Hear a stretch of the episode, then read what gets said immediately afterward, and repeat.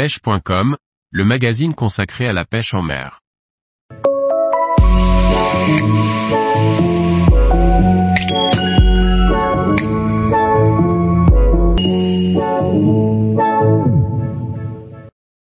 La vieille coquette, un joli poisson avec des couleurs exotiques.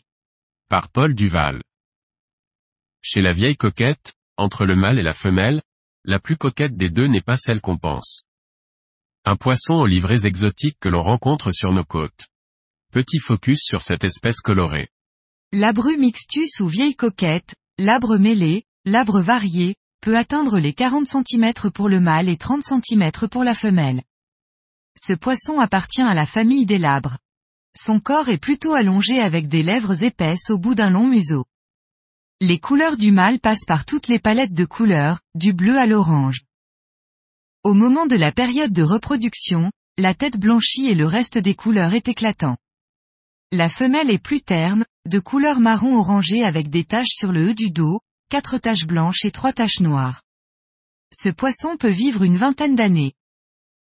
Son régime se compose de petits crustacés, poissons, coquillages, sa puissante dentition lui permet une alimentation variée. Elle vit sur des fonds caillouteux parmi les algues et les herbiers.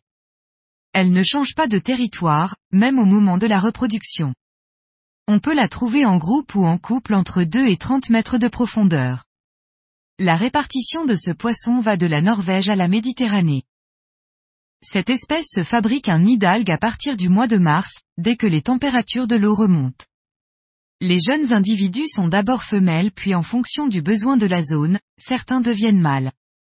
Cette maturité sexuelle apparaît à partir de la deuxième année. Bien souvent, le couple est formé pour la durée. C'est le mâle qui protège les œufs jusqu'à l'éclosion au bout de 24 heures, puis les petits sont portés par les courants marins pendant environ un mois avant de se poser sur un nouveau territoire.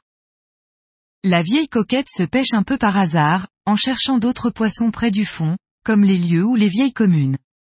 Elle n'hésite pas à s'attaquer à de gros leurres souples, jigs ou même au ténia, kabura. C'est un des plus jolis poissons à prendre en photo. Elles repartent facilement vers le fond, une fois relâchées pour peu qu'elles aient été prises dans moins de 20 mètres de profondeur. Au-delà, elles supportent très mal la décompression. Tous les jours, retrouvez l'actualité sur le site pêche.com. Et n'oubliez pas de laisser 5 étoiles sur votre plateforme de podcast.